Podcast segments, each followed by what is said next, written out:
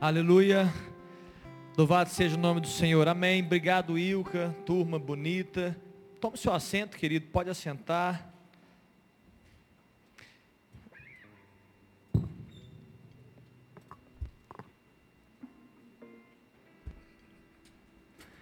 Queridos, boa noite a todos.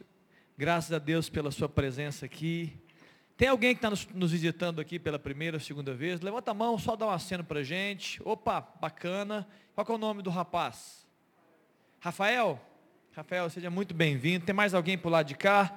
Oi, querido, você veio com a Ilka? Qual é o seu nome? Késia. Késia, Rafael, mais alguém?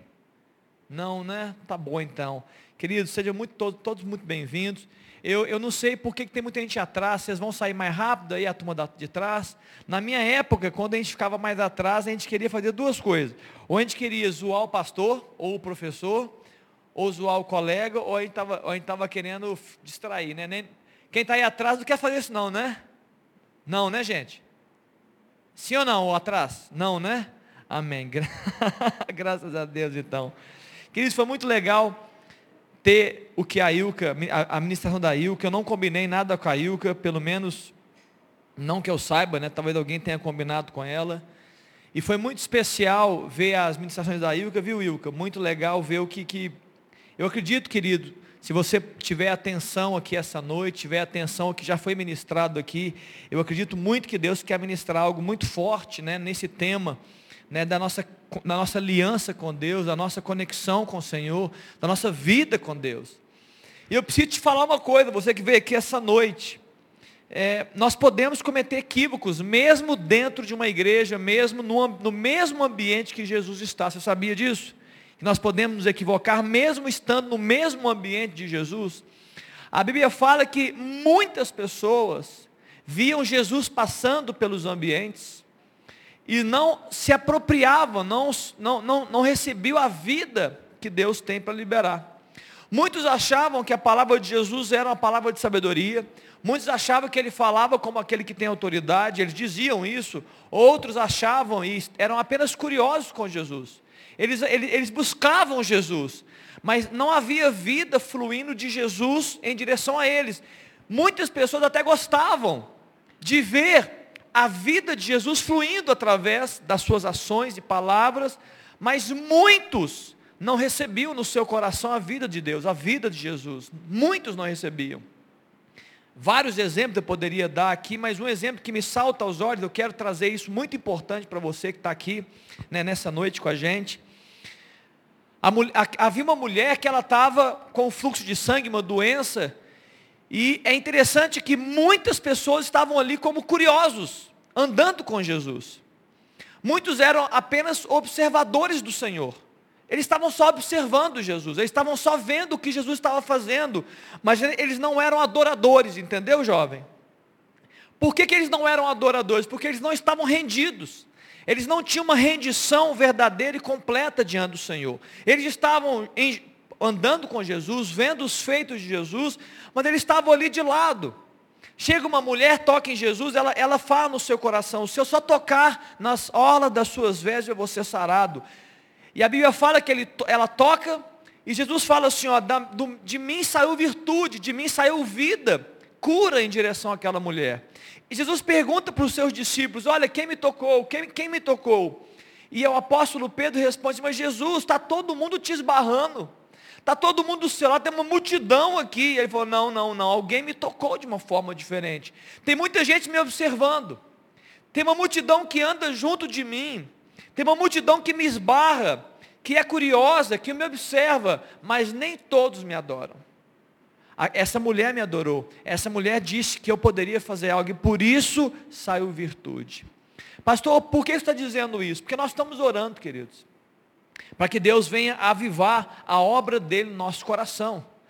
Que Deus venha liberar a vida de, de Deus, vida dele em direção a mim, em direção à minha família, em direção à igreja, em direção à nação brasileira.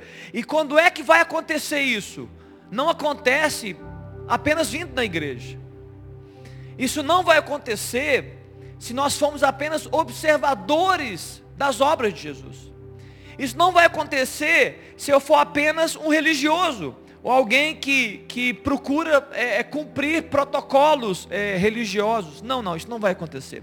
Só vai acontecer, só vai, só vai sair vida de Deus em direção a você, se você for um adorador de Deus, se você se conectar com Deus como aquele que o adora, que se rende. Muitas pessoas ao redor do mundo de muitas igrejas estão perdendo tempo, sendo apenas observadores. E são, são pessoas frustradas porque estão ouvindo coisas grandiosas a respeito de Deus o tempo inteiro, na célula, no púlpito, nas reuniões, nas orações feitas, mas não percebe, não evidencia a vida de Deus, porque é apenas observador.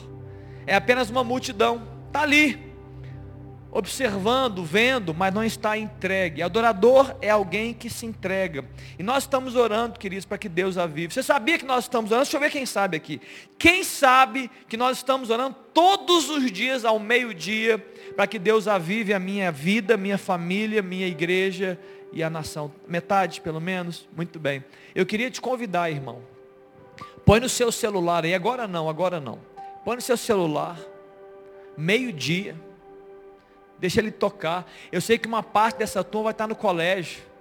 Aí você vai falar assim, pastor, mas eu estou no colégio. Ora em espírito, irmão. Relaxa. Você está em Deus, ora em espírito, Deus, aviva o meu coração, aviva a família. Ah, pastor, mas e se, e se meio-dia eu estiver apresentando um trabalho? Não tem importância não, apresenta seu trabalho.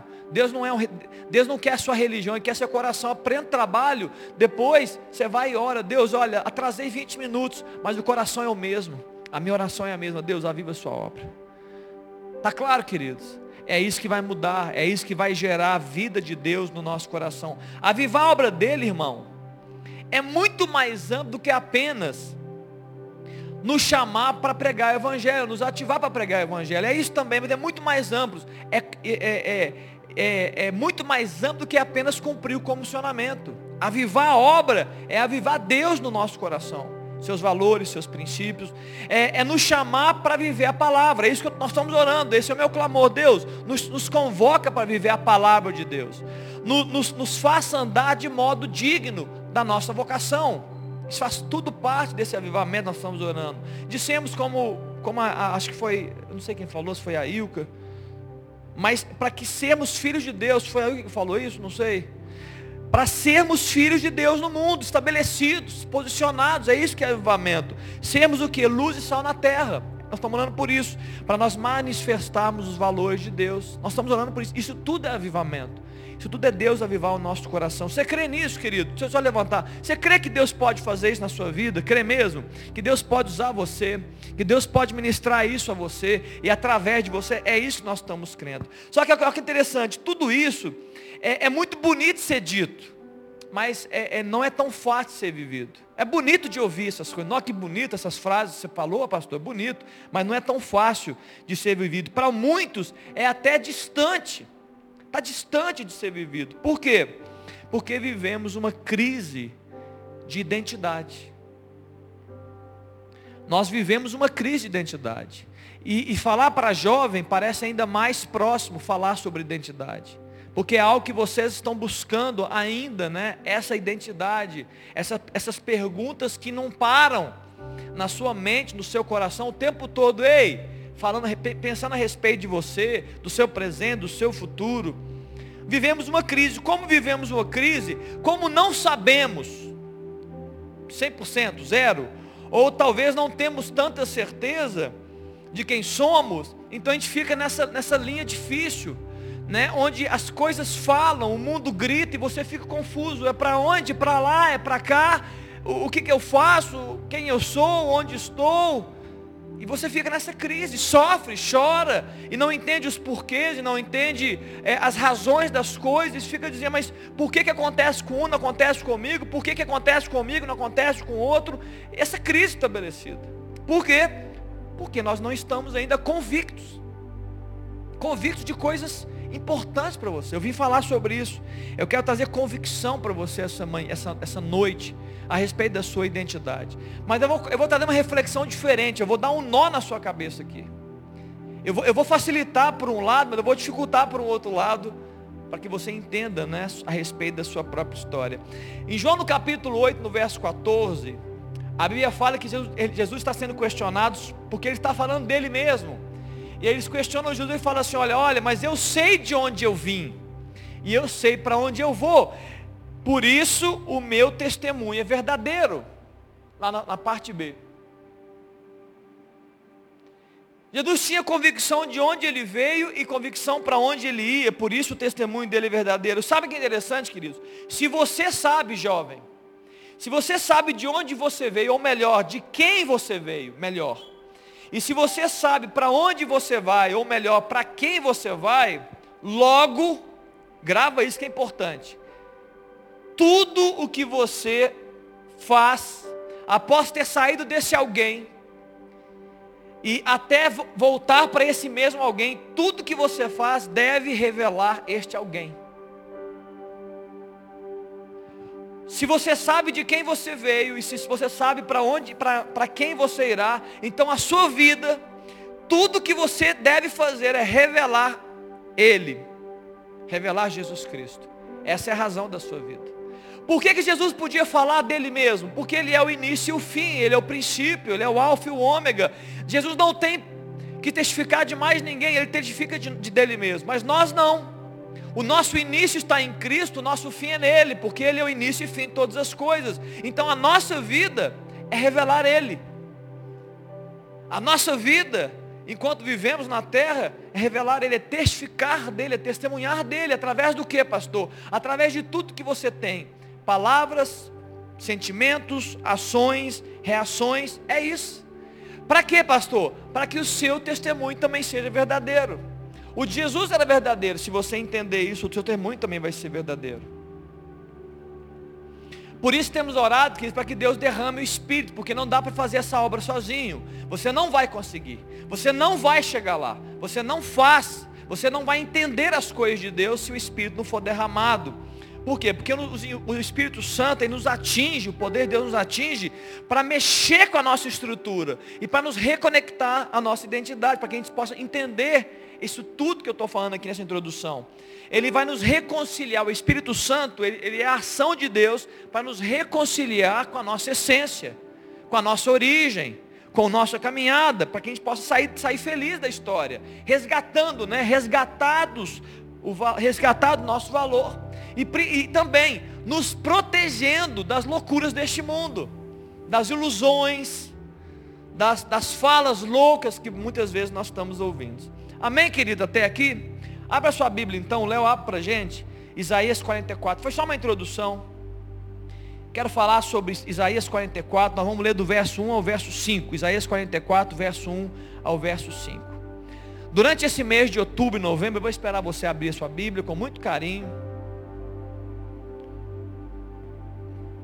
Durante esse mês de outubro e novembro, e talvez até o mês de dezembro, já que nós estamos orando por isso, a igreja, nós vamos ministrar sobre a igreja, sobre é, frutos desse avivamento, frutos de forma geral, é, é, frutos e consequências de, de, experiências pessoais com Deus, frutos e consequências de pessoas que foram to, é, é tocadas pelo Senhor e tiveram a sua vida transformada famílias transformadas, nação transformada, igreja transformada, né? povo de Deus, frutos.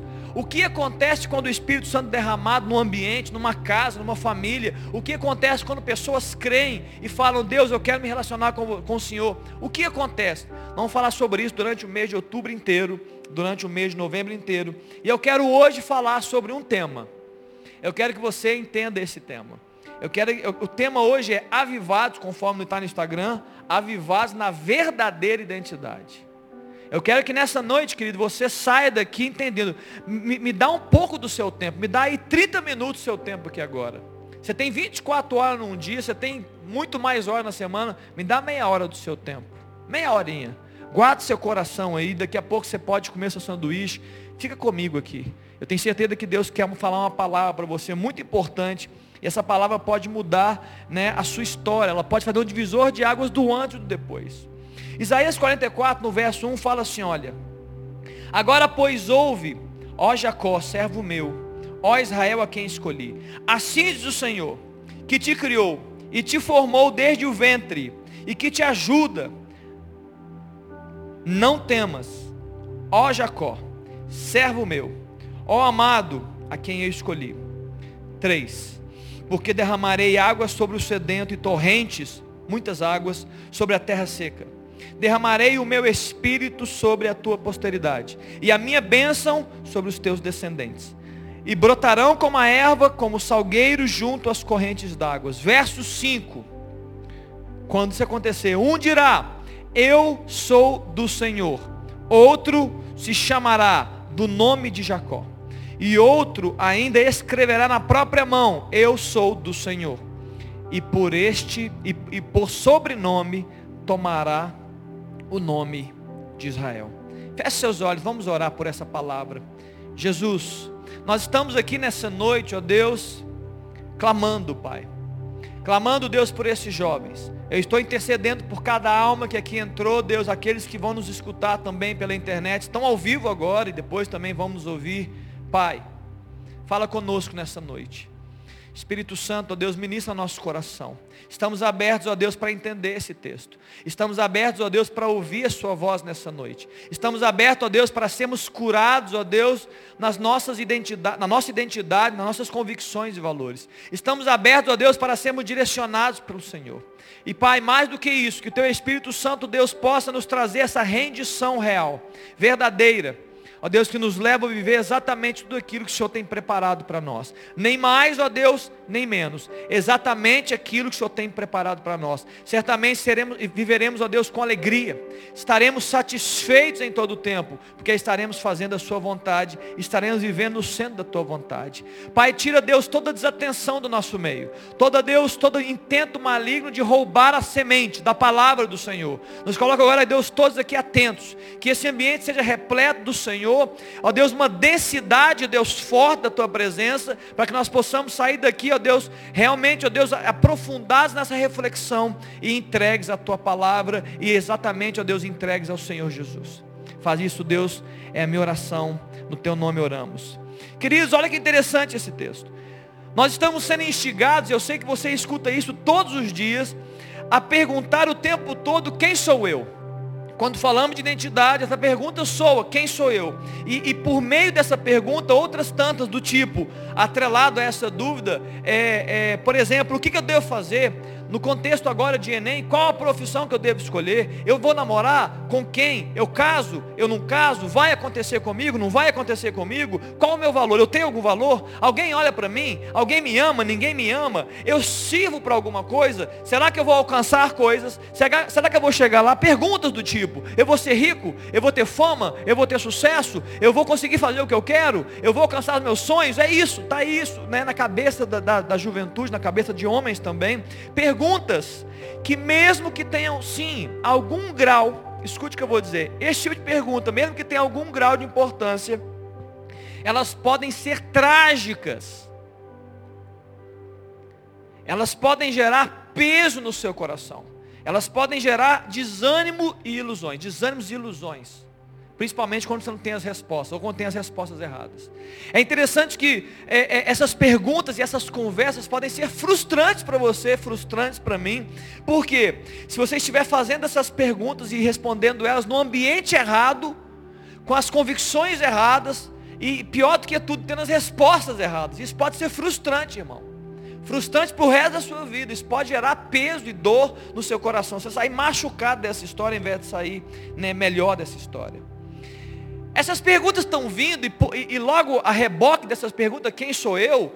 Vem, vem palavras do tipo, se você souber quem você é, e se você souber o seu propósito, você vai poder canalizar a sua energia, você vai poder focar as suas coisas, você sabendo que, o que você seria no futuro, você vai poder colocar todos, todo o seu esforço para poder alcançar melhores resultados. Isso é inteligente, não é? Faz sentido para você isso? Claro que faz sentido. Faz sentido, também acho que faz sentido, mas não é pleno. Não é uma pergunta plena e se a resposta foi equivocada, a resposta também pode não, pode ser, pode não ser plena também.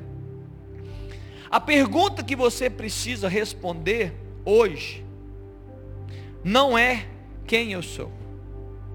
Você quer, você quer ter a sua identidade reconstruída, curada? A pergunta que você precisa responder não é quem eu sou. Esse texto de Isaías 44 ele nos chama para uma reflexão um pouco mais profunda sobre a identidade.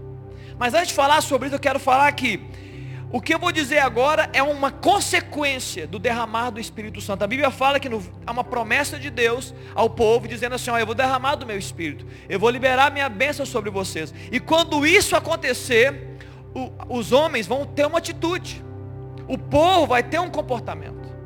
E eu quero falar sobre esse, essa atitude, esse comportamento. Ao invés de perguntar quem sou eu, ou quem eu sou, há um acréscimo pequeno de duas letras nessa pergunta, que vai fazer toda a, toda a diferença na pergunta e na reflexão que você deve fazer pela sua vida e pela sua própria vida. A pergunta que você deve fazer não é quem sou eu. A pergunta que você deve fazer é de quem eu sou. De quem eu sou. A pergunta jovem que você deve responder não é quem eu sou, é de quem eu sou. Isso pode mudar toda a, toda a sua existência. Isso pode fazer um divisor de águas diante e depois. E eu te pergunto nessa noite, de quem você é? De quem você é? Você é do mundo? Você é de você mesmo? Você é do diabo? Você é dos seus amigos? Você é da multidão? Você é do que os outros pensam, da maioria? Você é do Senhor? De quem você é? De quem você é? Essa é a pergunta que vai curar toda a sua existência. Se você tiver a resposta certa, é claro. No, nesse texto, queridos, eles falam que quando o Espírito de Deus é derramado, eles declaram: Eu sou do Senhor. Eu não sou mais meu, eu sou do Senhor.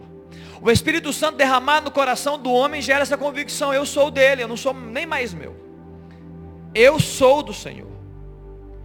Essa fala, queridos, não pode ser apenas um discurso, não pode ser só religioso, não pode ser uma fala, não pode ser uma frase de efeito, não pode ser só isso. Ela tem que ser real, ela tem que ser verídica, ela tem que fazer sentido para você e tem que, tem que estar atrelado a ela uma entrega total. Ninguém vai dizer que é de alguém se você não se entregar para esse alguém. Essa palavra, ela está dizendo, eu sou do Senhor, tem que haver entrega. Ninguém faria isso se não tivesse entrega. Olha que interessante no verso 5, no final dele, além de deles falarem que eu sou do Senhor, eles colocarão o sobrenome, né, e por sobrenome tomarão o nome de Israel, que é do povo de Deus. O homem que vai ser, que recebeu o Espírito Santo, ele vai dizer, eu sou do Senhor, e eu vou ter o meu nome. O meu nome é Leonardo Botelho Arouca, que representa a minha família. Botelho, família da minha mãe, Arouca, família do meu pai. Se eu esconder o meu nome, se eu disser assim, eu vou esconder o meu nome, eu vou virar agora só Leonardo Botelho. Se eles fizerem um teste de sangue, no, colher, é, é, colherem meu sangue, e fizerem um teste de DNA, eles vão dizer, ei, você pode até achar que não, mas você é da família Arouca. Eles conseguem descobrir que eu sou da família Arouca. Mesmo que eu não tenha meu nome. Esse povo está dizendo que, claro, que espiritualmente, ser da família de Deus, é você ser selado pelo Espírito Santo. É claro que é isso. Não é natural. Mas existe algo prático que vai comprovar que você é da família de Deus. Espiritualmente é o selo do Espírito. E na prática são os seus comportamentos. Como você age e reage no mundo. Suas escolhas e suas falas. Isto vai confirmar se você é da família de Deus. Assim como no meu caso, eles, vão naturalmente colher o meu sangue e dizer, olha, e até talvez de forma natural, mas você parece tanto com seu pai.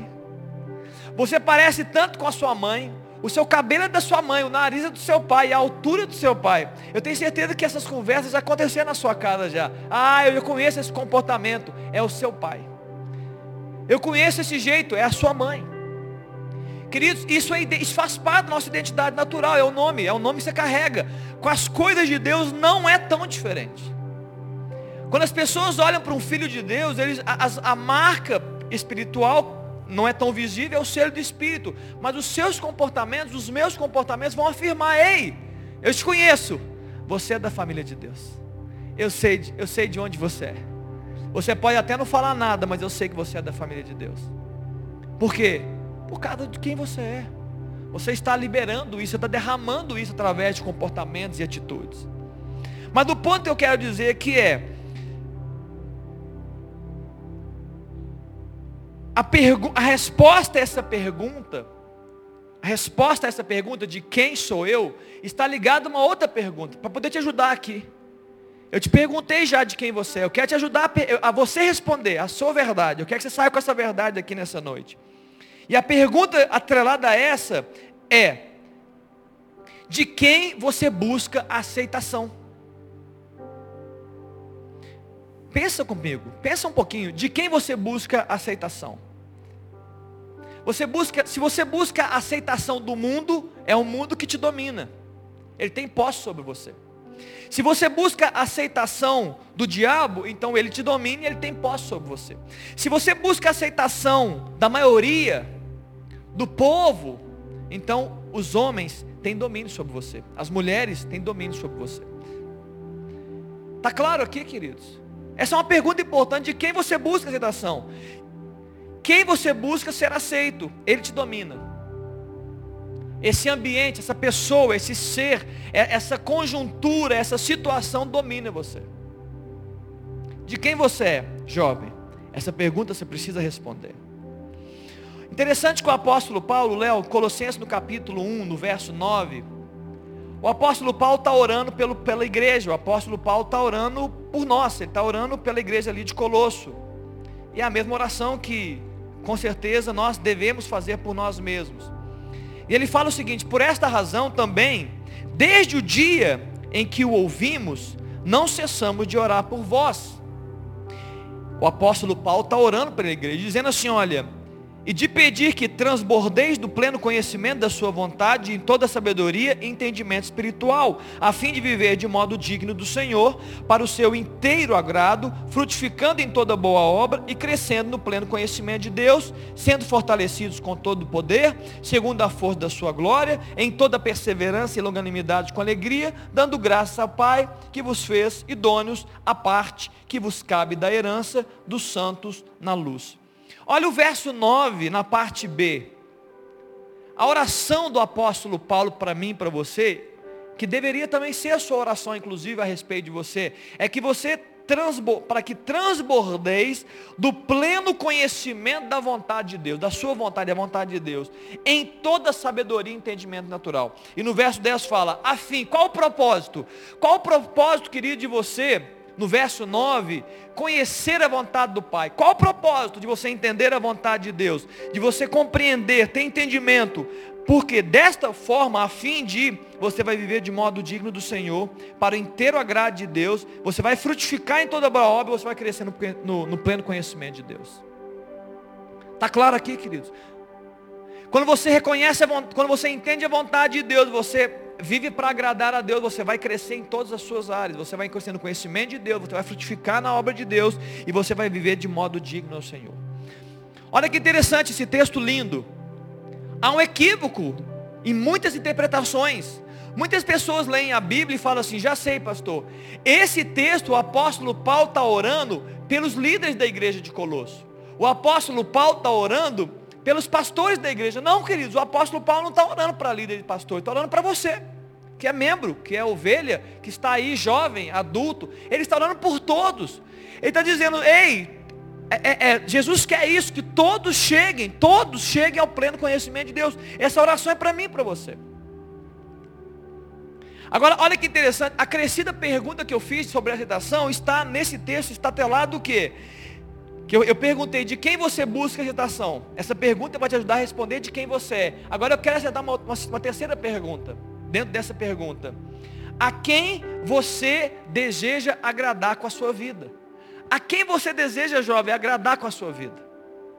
Porque esse texto fala que se você conhece a vontade de Deus, você vive para o inteiro agrado de Deus. A pergunta é: a quem você deseja agradar com a sua vida e sua existência? Quem, jovem?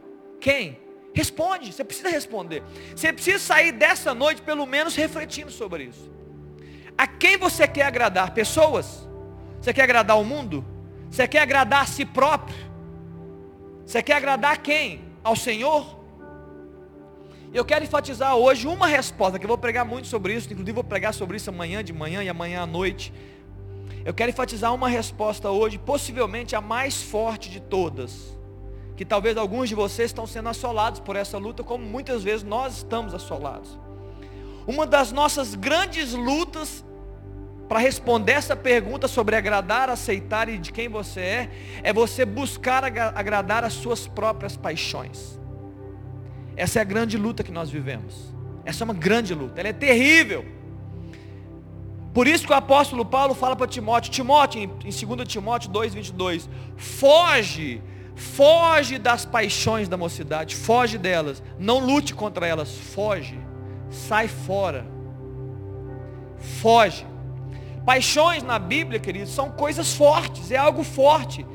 Para aqueles que não têm o Espírito Santo, é quase incontrolável a paixão. Para quem não tem o Espírito de Deus, para quem não tem longanimidade, força, domínio próprio, pode chegar a ser incontrolável. E sabe o que o mundo está dizendo para as suas paixões e para as minhas paixões? Não controle. Deixa rolar. O mundo está gritando no seu ouvido, jovem. Deixa rolar. Se você sente, corre atrás. Se você deseja, alcance. Não importa. Sem filtros. Não importa o valor, o importa é você alcançar o que você quer. Seja feliz nas suas paixões. Essa é a palavra do mundo, promovendo não somente desejos impróprios, como estimulando você nas suas próprias paixões. Está claro aqui, queridos? Aí alguém pode dizer assim, olha, não, depois eu falo sobre isso. Olha que interessante, o diabo não precisa dominar você por completo. É só ele te dominar nas suas paixões. Ele te dominou. Ele nem precisa aparecer. É, é só ele estimular você a cumprir as suas paixões que ele já está dominando você. O mundo não precisa dominar você diretamente. Sabe o que o mundo faz? Ele oferece oportunidades para você cumprir as suas paixões. Tem mulher ruim para todos os homens. Que olha, tem, tem mulher ruim para todos os homens aqui. E tem homem ruim para todas as mulheres aqui. Tem perversidade no meio de vocês a hora que vocês quiserem. Tem loucuras para vocês fazerem a hora que vocês quiserem. Está fácil demais, queridos. Você pode viver a sua paixão num clique de celular. Você pode ver suas paixões num computador. Até na televisão você pode dar vazão às suas paixões. Numa conversa, num WhatsApp, numa troca de ideia. Tudo é oportunidade para você viver as suas paixões. Por isso o apóstolo Paulo fala: foge, jovem, das paixões da mocidade. Foge. Não encara. Não, não briga, não entra. Foge. Abre mão das paixões. Paixões da mocidade, para que você entenda, não se refere apenas, jovem, a desejos sexuais ilícitos. Tem certeza que uma das primeiras coisas que entrou é desejo sexual ilícito. Verdade, mas é assim. Mas não é só sobre isso. Paixões da mocidade, segundo toda a Bíblia, também estão ligadas a concupiscência ou desejos fortes, tipo orgulho. Estruturas de orgulho dentro de você e arraigadas. Eu não abro mão. Eu não abro mão. Isso é orgulho ferido. O desejo de ter riquezas, ter fama, ter sucesso, paixões, né? ciúmes, posses, controles das coisas e pessoas. Quantas vezes você é pego querendo controlar tudo e todos? Você quer controlar o seu pai, você quer controlar os seus amigos, você quer controlar o pastor. As pessoas não fazem do seu jeito, você fica aí toda chateadinha, todo mimimi. É controle, o que, que é isso? É paixão está dentro de você, desejo forte de controle. Um espírito inclinado, jovem, isso é muito forte na juventude, a dissensões, a discussões intermináveis, rebeldias, né, teimosias. Por que, que você é assim? Não sei. Eu sou. Sou teimosa, eu sou teimosa, eu gosto de discutir. E onde é que vai levar essa discussão? Lugar nenhum. Mas por que ele discute? Eu ainda não sei. Queridos, eu já fui jovem, fui na idade de vocês, vivi muito do que vocês viveram. E sabe o que eu pensei nesses dias? Descobri isso. Eu estava conversando com a Aline, pensando na minha mocidade. E eu me converti dos 14 aos 15 anos em diante, e eu descobri uma coisa. Os meus piores, as minhas piores atitudes foram nessa idade. Eu lembro que eu tinha uma maldade dentro de mim de querer fazer mal às pessoas. Não era o tempo todo, eu não era o senhor maldoso, não, calma, também não, não, me, não, me, não me joga essa maldade toda. Mas eu lembro, por exemplo, no futebol, se alguém me dava, se alguém me batia, se alguém me dava uma pegada, eu falava, ah, espera a próxima jogada. Eu tinha uma maldade intencional. Eu tinha uma maldade, eu queria fazer pessoas sofrer. Eu tinha alguns momentos da minha vida, na minha raiva, no meu orgulho, na minha estrutura, na minha carência, eu falei, não, eu quero fazer mal também. Eu descobri que, eu lembrei disso, olha, como que eu fazia isso. E é claro, o Espírito Santo, eu me converti ao Senhor Jesus e Deus foi mudando a minha estrutura, mudando meu caráter, mudando quem eu sou, me transformando, né, mudando a minha vida. Hoje eu erro. Alguém vai falar assim: "Ah, pastor, já sei, você não erra". Não, hoje eu erro. Claro que eu erro hoje, mas já não é tão intencional, pelo menos a maior parte das vezes. Eu não estou intencionalmente errando. Eu estou errando como um acidente da minha vida, um acidente de percurso, a minha incapacidade, a minha limitação. Mas já não é intencional, mas eu era intencional. Eu queria fazer mal algumas vezes. Muitas vezes, um dos erros que nós fazemos, né, dentro dessa paixão, é a autoafirmação. Você está aí sempre querendo se autoafirmar, mas sabe o que, que o problema do autoafirmação? É você sempre querer se autoafirmar em cima dos outros. Isso é terrível. Você está querendo sempre se autoafirmar em cima de outras pessoas. Isso é muito ruim. Além disso, você está buscando recompensas e preenchendo faltas e carências. Isso é paixão. Você está tá, você tá sempre querendo preencher suas faltas e carências por meio das suas paixões. Isso é terrível. A, a instrução fala, foge disso, queridos. Porque isso vai te afastar e muito da sua identidade, do seu chamado, daquilo que Deus tem para você, do cumprimento da vontade de Deus no seu coração. Não aceite isso. O legal desse texto, que de Isaías 44, o muito legal, estou concluindo aqui já essa mensagem. O legal desse texto que eu achei no verso 5, interessante, é que esse pessoal aqui, que vai estar tá cheio do Espírito, vai ter o derramado do Senhor, ele vai escrever na palma da mão. Ele vai escrever na palma da mão o quê? O que, que ele vai escrever na palma da mão? Eu sou do Senhor. Eles vão escrever na palma da mão assim, ó, eu sou do Senhor. Olha que interessante. Por que, que eles vão escrever na palma da mão que eu sou do Senhor? Para que seja um memorial. Para que eles não se esqueçam. Muitas vezes os homens de Deus faziam memoriais nos caminhos, eles faziam altares aqui, e eles falavam, Deus, eu quero fazer um altar, botavam pedra sobre pedra, o que, que é isso? É um memorial, Deus me livrou daquilo. Outros faziam lá uma árvore, um altar, um sacrifício, o que, que é isso? É um memorial, Deus me livrou, Deus me fez andar pelo Jordão, memoriais. Esse é o memorial que anda com você, ele falou, eu vou escrever na minha mão, eu sou do Senhor. Para quê? Para quê, pastor, que vai fazer isso? Para que onde ele estiver, se ele fraquejar nesse entendimento, ele vai olhar para você e falar assim: Meu Deus, por que eu estou fazendo isso? Eu sou do Senhor, eu não sou meu. Por que, que eu estou vivendo para mim mesmo? Está errado, eu sou do Senhor, eu não sou meu. Por que, que eu estou pensando essas coisas se não são as coisas que Deus pensa a meu respeito? Então eu vou parar de pensar essas coisas. Por que, que eu estou sentindo essas coisas se não são as coisas que Deus me chama para sentir? Eu vou parar de sentir essas coisas, porque eu sou do Senhor. Escreve na sua mão, irmão. Se preciso for, escreve na sua mão, eu sou do Senhor. Por que, que eu estou fazendo isso com essa pessoa? Eu sou do Senhor. Por que, que eu estou tanto querendo atrás das minhas paixões? Se eu não sou de mim mesmo e eu sou do Senhor. Então a minha oração não é cumprir as minhas paixões. O meu desejo não é cumprir as minhas paixões. O meu desejo, a minha oração de um homem de Deus, uma mulher de Deus, cheio de Espírito de Deus. Qual é a sua vontade? Conforme o apóstolo Paulo orou. Eu oro para que vocês tenham conhecimento da vontade do Pai. Para quê? Para você cumprir a vontade de Deus. E você viver para o agrado do Senhor. Isso vai gerar satisfação. Sabe muitas das frustrações que vocês vivem? Sabe aquela frustração de não alcances? Pode ser que parte dessas frustrações e dessas tristezas que vocês carregam e pesos é porque vocês não estão simplesmente fazendo a vontade do Pai só por isso. E vem o peso, e vem a, a luta, e vem a confusão. Ai meu Deus, e agora? Por quê? Muitas vezes é isso, você está vivendo as suas paixões, queridos. E o Espírito Santo está dizendo, não, não viva as suas paixões. Porque paixão gera morte, irmão. Paixão te leva a caminhos de morte. Morte não é só espiritual, não antes de ser espiritual, tem mortes emocionais, até físicas. Tem gente que vai nas paixões até se morre, né, e, e se suicida e se droga. Mas morte emocional, morte de muita coisa. Você não pode viver esses ambientes de mortes.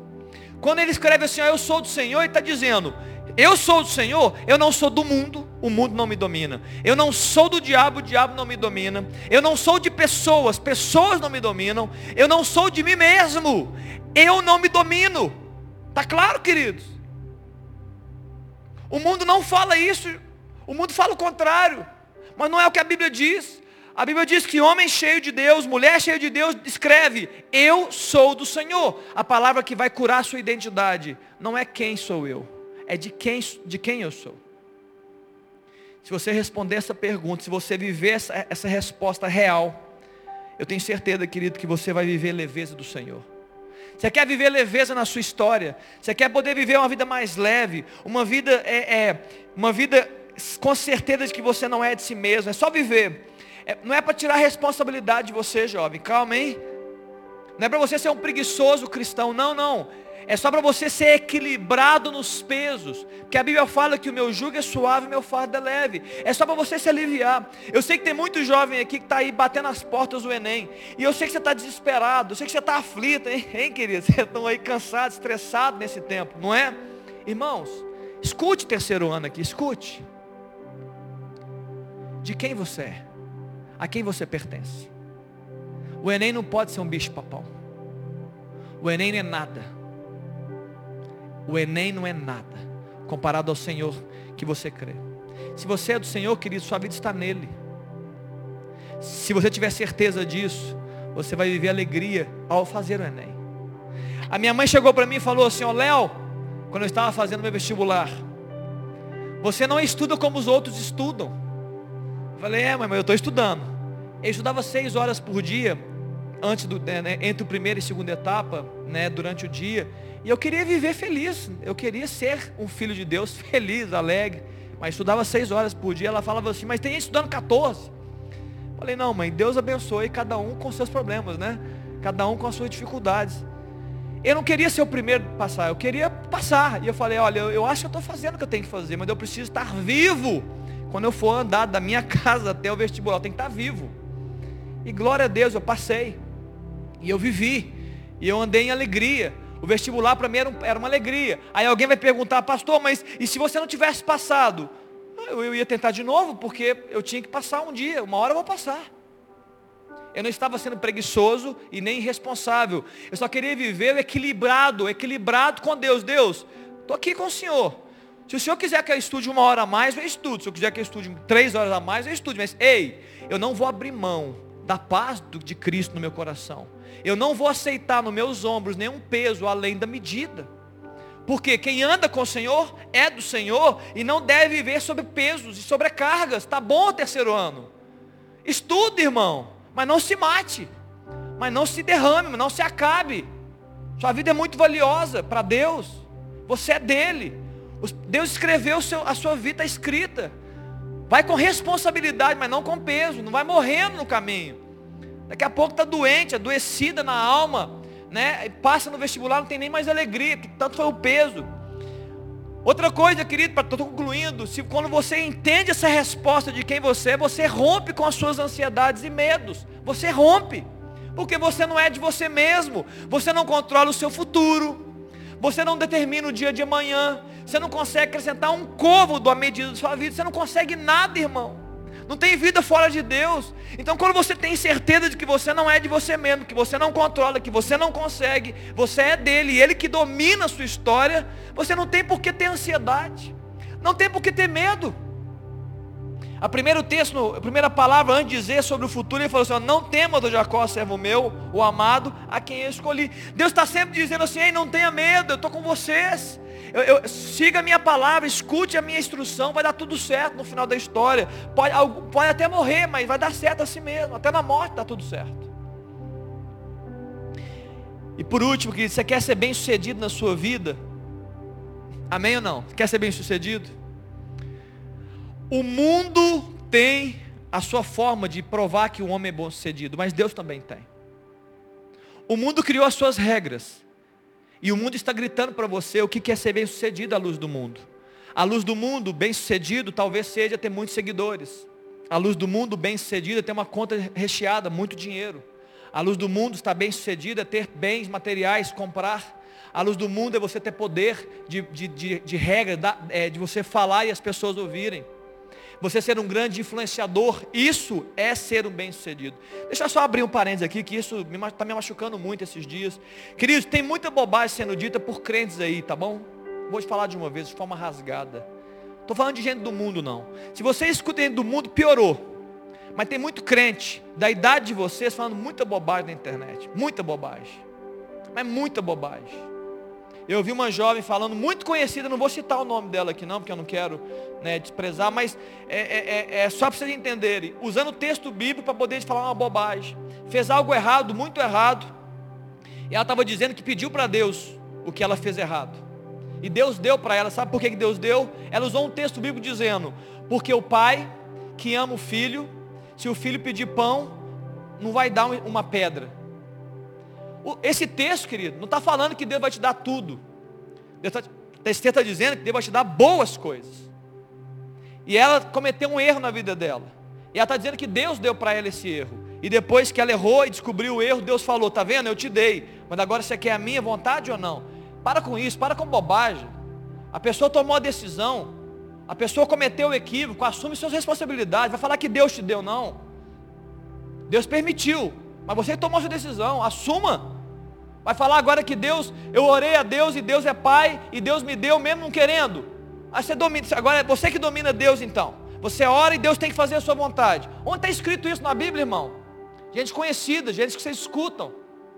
Cuidado com o que vocês estão escutando. Vai para a Bíblia, irmão.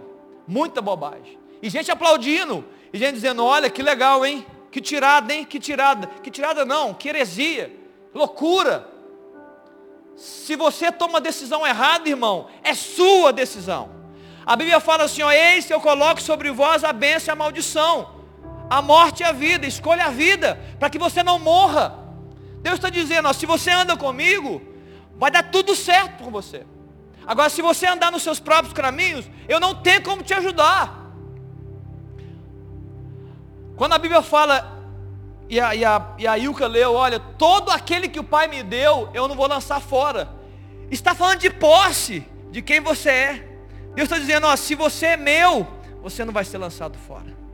Agora, se você escolher não ser meu, eu não tenho como te ajudar, irmão. Não tem como te ajudar. É loucura que está acontecendo. Queridos, volta para a Bíblia. Por favor, irmão. Leia a Bíblia. Leia a palavra. Ore ao Espírito Santo. Viva uma vida básica. Nós temos tantos tipos de ensino aí, tantos tipos de loucura. O básico vai te acompanhar hoje, amanhã, com 50 anos e com 100 anos. Leia a palavra de Deus, faça orações a Deus, entregue sua vida a Deus, busque os valores do reino, seja obediente à palavra, fuja das, das, das suas paixões, você vai ser bem sucedido. Você vai dar certo. Ao final das contas, Deus vai chamar o seu nome. Agora, querido, se você não viver isso, você pode estar vivendo ilusões na sua vida. Você pode estar tendo comportamentos que não são dignos de Deus. Não faça isso. Isso vai gerar morte na sua vida pessoal, na sua vida familiar, naqueles que te rodeiam. Cuidado, queridos. Zele pela sua vida. Pelo menos pela sua. E depois você zela pela dos outros. Eu quero finalizar com um texto importante. Agindo dessa forma, querido, entendendo né, que você deve se permitir viver pela fé né, nele, para a glória dele, agindo assim, agindo assim, uma coisa muito especial que Deus vai fazer é que Deus vai te alinhar a ele. O que é mais especial para mim, Deus vai criar um alinhamento com ele. Eu gosto muito desse texto, porque esse texto mexeu muito comigo. Eu vou encerrar agora em Filipenses capítulo 2, no verso 12, final fala: Desenvolvei a vossa salvação com muito temor e tremor diante de Deus. Porque Ele, Ele, Deus, Enquanto você estiver desenvolvendo no processo de crescimento espiritual, no processo do pleno conhecimento de Deus, no processo do desenvolver a sua salvação, a Bíblia fala que Ele vai liberar sobre você tanto o querer quanto o realizar. Ele vai derramar sobre você a vontade dEle. Então você diz assim, olha, eu estou desenvolvendo, Senhor Jesus, eu estou me entregando cada dia mais ao Senhor, eu estou respondendo a pergunta de quem eu sou, eu sou do Senhor. Eu posso até não ser totalmente, mas eu vou dizer e vou buscar. Eu sou do Senhor. Enquanto você desenvolve, a Bíblia fala que Deus vai liberar sobre você a vontade dele e ele vai te ajudar a realizar a vontade dele. Ele vai efetuar em você. Pode botar o 13, Léo. Só para poder, o pessoal está anotando, eu vejo tem gente anotando. Ele vai efetuar em você tanto querer quanto realizar segundo a sua boa vontade. Então desenvolva-se. Responda a pergunta certa. Assuma que você já não é seu mesmo. Já assuma. Já morre para você e viva para Deus. E a Bíblia fala que Ele vai efetuar em você tanto o querer dEle quanto a vontade dEle. Sabe o que esse texto está dizendo? Ele vai liberar, Ele vai abrir os seus olhos espirituais para entender o reino dEle. E depois que Ele se revelar o reino dEle para você, Ele vai dizer, é isso que eu quero. Você quer fazer? Você vai dizer assim, sim Deus, eu quero. Ele vai dizer, eu vou te dar poder para fazer. Eu vou capacitar você, vai fazer. Amém? Feche seus olhos, vamos orar nessa manhã, nessa noite. Feche seus olhos aí onde você está. A pergunta que hoje eu trouxe e que eu quero que você reflita, não é quem eu sou. A pergunta que você precisa responder que vai mudar a sua vida é de quem você é. Quem tem posse sobre você, quem tem domínio sobre você, quem governa você, quem coordena os seus pensamentos, quem coordena os seus sentimentos, quem dá ordens e você diz sim, Senhor. Essa é a pergunta. É o um mundo? São pessoas? É a maioria? É para que você seja aceito? É o diabo? É, é, são, são as suas próprias paixões? Ou é o Senhor? Hoje é o dia de você refletir. Nessa noite eu venho em nome de Jesus trazer essa palavra para que você venha e te incentivar, jovem, te incentivar, irmão, para que você faça a resposta certa. Que você possa realmente dizer: Jesus, eu sou do Senhor eu não pertenço a mim mesmo. Para que você possa escrever na sua mão assim, olha, eu sou do Senhor. Para que você acordando ou andando, trabalhando, estudando, você sempre esteja lembrando, meu Deus, eu não sou de mim mesmo. Por que, que eu estou tão aflito? Por que, que eu estou tão ansioso? Por que, que eu estou tão pesado? Se eu não sou de mim mesmo, eu sou dele. Por que, que eu estou fazendo essas coisas que ele não diz para fazer? Por que, que eu estou tendo esses pensamentos que ele não diz para ter? Eu não sou de mim mesmo, eu sou do Senhor. Pai, em nome de Jesus, meu Deus, nessa noite, Pai. Ó Deus, libera isso sobre o teu povo, libera isso sobre essa juventude. Nos atinge nessa noite, Pai. Nos atinge, ó Deus, com essa palavra. Ó Deus, que essa semente, Pai, liberada hoje, Deus, ela surta muito efeito, Espírito Santo. Que ela possa nos fazer refletir, Deus, do mais novo ao mais velho que está aqui escutando, os que estão em casa também. Deus, a pergunta, Deus, não é quem sou eu, mas é de quem eu sou. Pai, capacita os teus jovens nessa noite a responder corretamente essa pergunta. Capacita-nos, Deus, a decidir corretamente diante do Senhor, a viver, Deus, a experiência, ó Deus, de ter o Senhor sobre o controle da nossa vida. Ó Deus, aquele que tem a posse do nosso viver, aquele Deus que caminha conosco. Ó oh Deus, que os nossos corações sejam impressa a palavra, na nossa mente impressa essa resposta. Nós somos do Senhor, Ele é conosco, Ele está conosco, mas não é porque eu digo, é porque Ele é meu dono. Deus abre os olhos nossos, Deus, nestes dias, ó Deus, de tantas paixões, ó Deus, ofertadas, de tantas possibilidades, ó Deus, de pecado, de tanta, Deus, possibilidade do prazer próprio, de viver para mim mesmo, tantos gritos da sociedade dizendo, é isso mesmo, viva para você, sinta o que você quiser, faça o que vier à sua cabeça, Jesus, levanta um povo, ó Deus, diferente, Levanta um povo, ó Deus, que não anda, Deus, no, no caminho do mundo, que não, ó Deus, se assenta nesses conselhos ridículos, que não está sendo iludido, que não está andando em caminhos de morte, mas está vivendo, ó Deus, a excelência do teu caminho e a vida que só o Senhor pode ministrar. Nos ativa nessa noite para isso, Pai. Vai de encontro, ó Deus, a cada coração que me escuta. Espírito Santo fala, Deus. O Senhor não ministra, Deus, a multidão, o Senhor ministra a corações. O Senhor está vendo cada coração aqui nessa noite. Ministra forte, Deus. Fala, Deus, revela, Deus, a própria vida de cada um para Ele mesmo. E fala, Deus, onde está errado, onde o Senhor não tem governado, onde o Senhor não tem sido Senhor, onde o Senhor não tem sido, ó Deus, aquele que ordena, onde há desobediência, onde, Deus, os teus planos têm sido frustrados na vida pessoal dessas pessoas. Nos fala, Jesus. Nos revela, Jesus e nos faça andar, Deus, de forma correta, fazer as escolhas certas, Pai.